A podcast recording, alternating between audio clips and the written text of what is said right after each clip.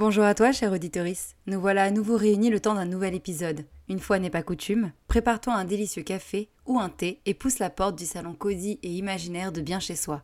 Plaid, biscuits sucrés et feux de cheminée sont à volonté. Dehors il fait froid, mais ici on est au chaud et on parle de déco. La semaine dernière, tu as appris à définir le feng shui en ma compagnie, une mise en bouche délicate que nous allons poursuivre aujourd'hui durant ce deuxième rendez-vous audio. On va parler du pakua, je sais que pour le moment ça ne te dit rien, mais crois-moi, tu vas adorer. Pour cet épisode, prépare une feuille et un crayon de papier. Je vais beaucoup te surprendre. Allez, jingle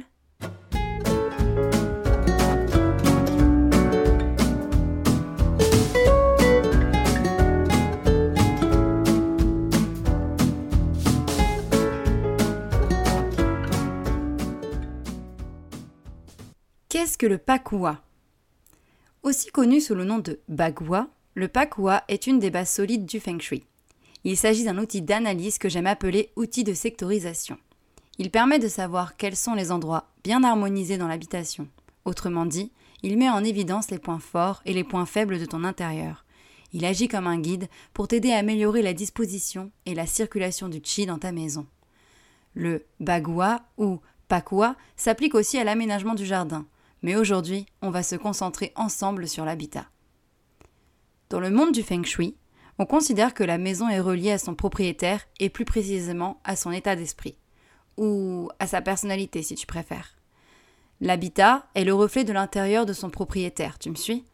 Alors, toujours d'après cet art de vivre chinois, si un point d'amélioration ou point faible se cache dans ta maison, tout comme dans ton esprit, c'est la zizanie.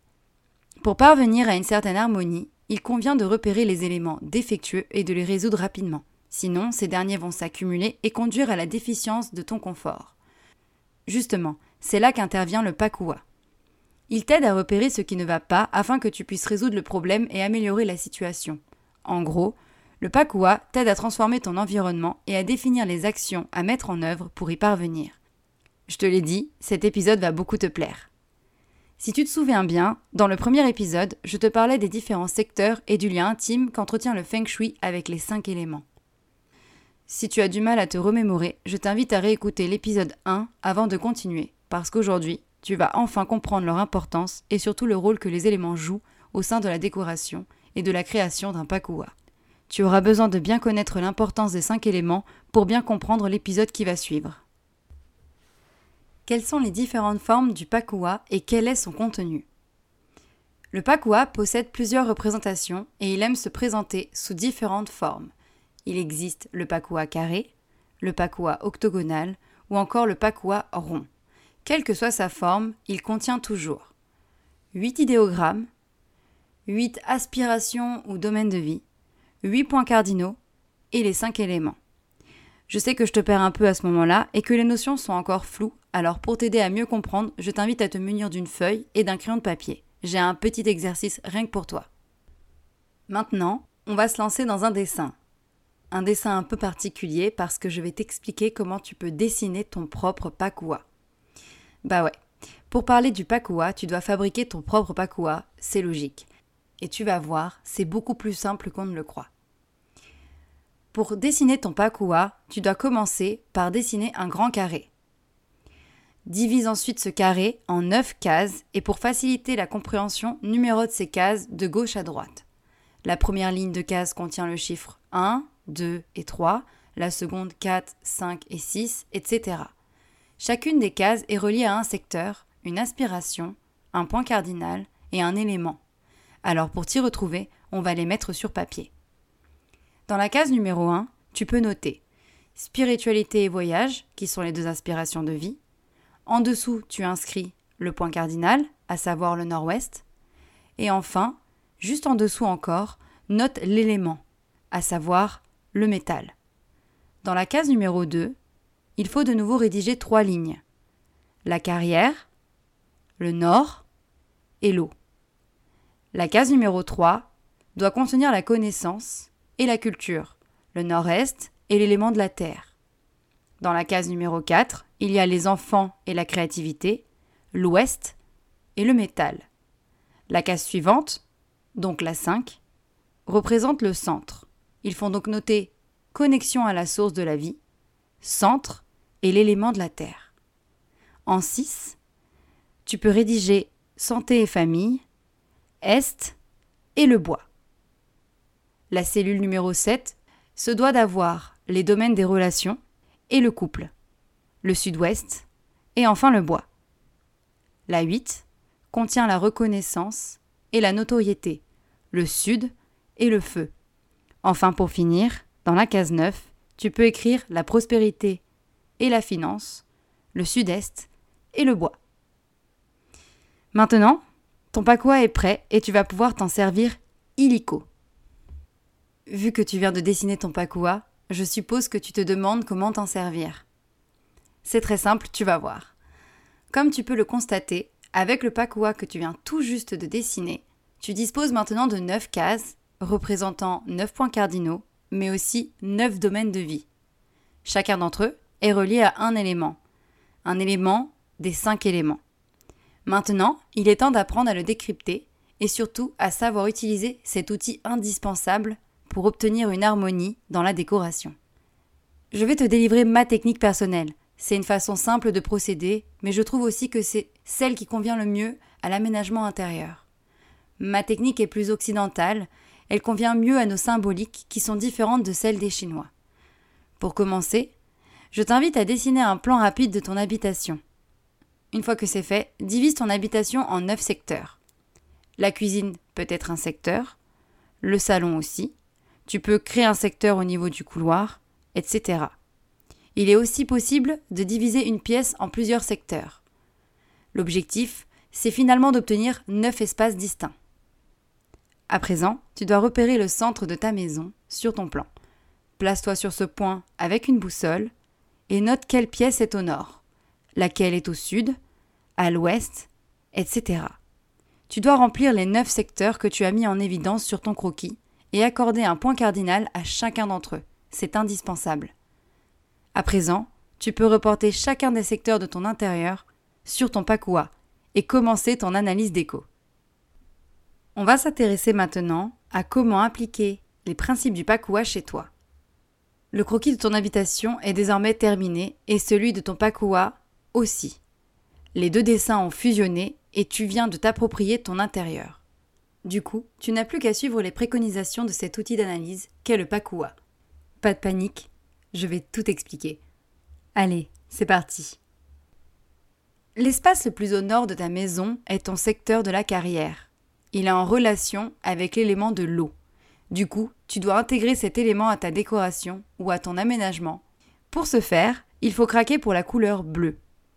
Quand je dis craquer pour la couleur bleue, ça veut dire que tu peux te permettre différentes nuances de bleu. Tu peux jouer avec les coloris et aussi intégrer le bleu par petites touches, avec des objets déco par exemple. Il est aussi possible d'installer un cadre dans lequel on voit de l'eau, ou de choisir des formes ondulées rappelant les vagues, voire même installer des miroirs. Si tu décides d'intégrer des symboles ou des représentations de l'eau, préfère une eau qui bouge, comme des cascades ou de la pluie. N'oublie pas qu'il s'agit de ta carrière, alors préfère le mouvement plutôt que l'eau stagnante. Cela te donnera envie de te motiver. Prends aussi soin de choisir des éléments en lien avec ton travail ou avec ta passion pour garder une certaine continuité et optimiser ton imagination, voire accentuer ta concentration. Par exemple, un jardinier pourra ajouter une affiche sur les légumes, ou encore craquer pour un cadre qui met en évidence les outils de jardin. Évidemment, en fonction de ton évolution professionnelle ou de l'évolution de ta passion, il faut transformer ta pièce de carrière. Dans cet art de vivre chinois, la maison évolue avec son propriétaire. Parlons maintenant de la pièce la plus au sud, celle qui représente la connaissance. C'est le domaine de la réputation et il est lié à l'estime de soi. Dans cet univers, on part d'accès à la sagesse et à la connaissance, à la connaissance de toi-même.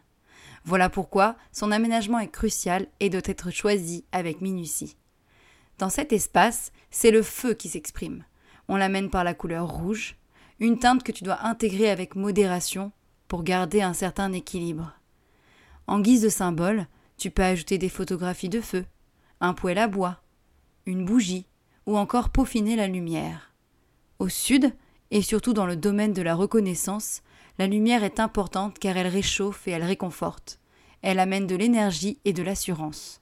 D'ailleurs, n'hésite pas à inclure des éléments de décoration qui t'inspirent et qui te touchent. Faisons maintenant un petit saut à l'ouest. À l'ouest, on retrouve le secteur relié à la créativité et aux enfants.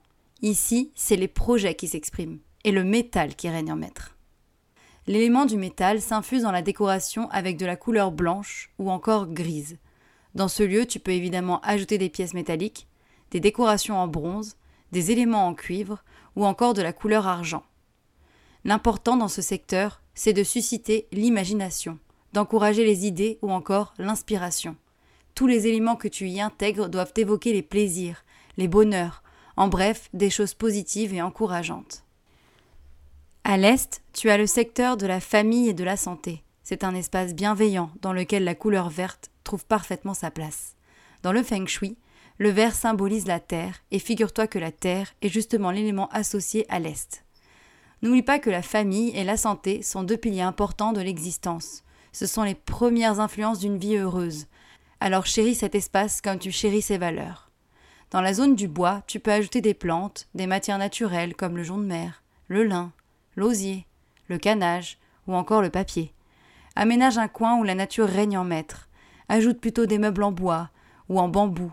Et n'hésite pas à installer plein d'autres matières qui rappellent à quel point la nature est importante, à quel point la décoration durable est importante. Je n'en dis pas plus pour le moment, parce que sinon je n'aurai plus rien à te dire dans les prochains épisodes.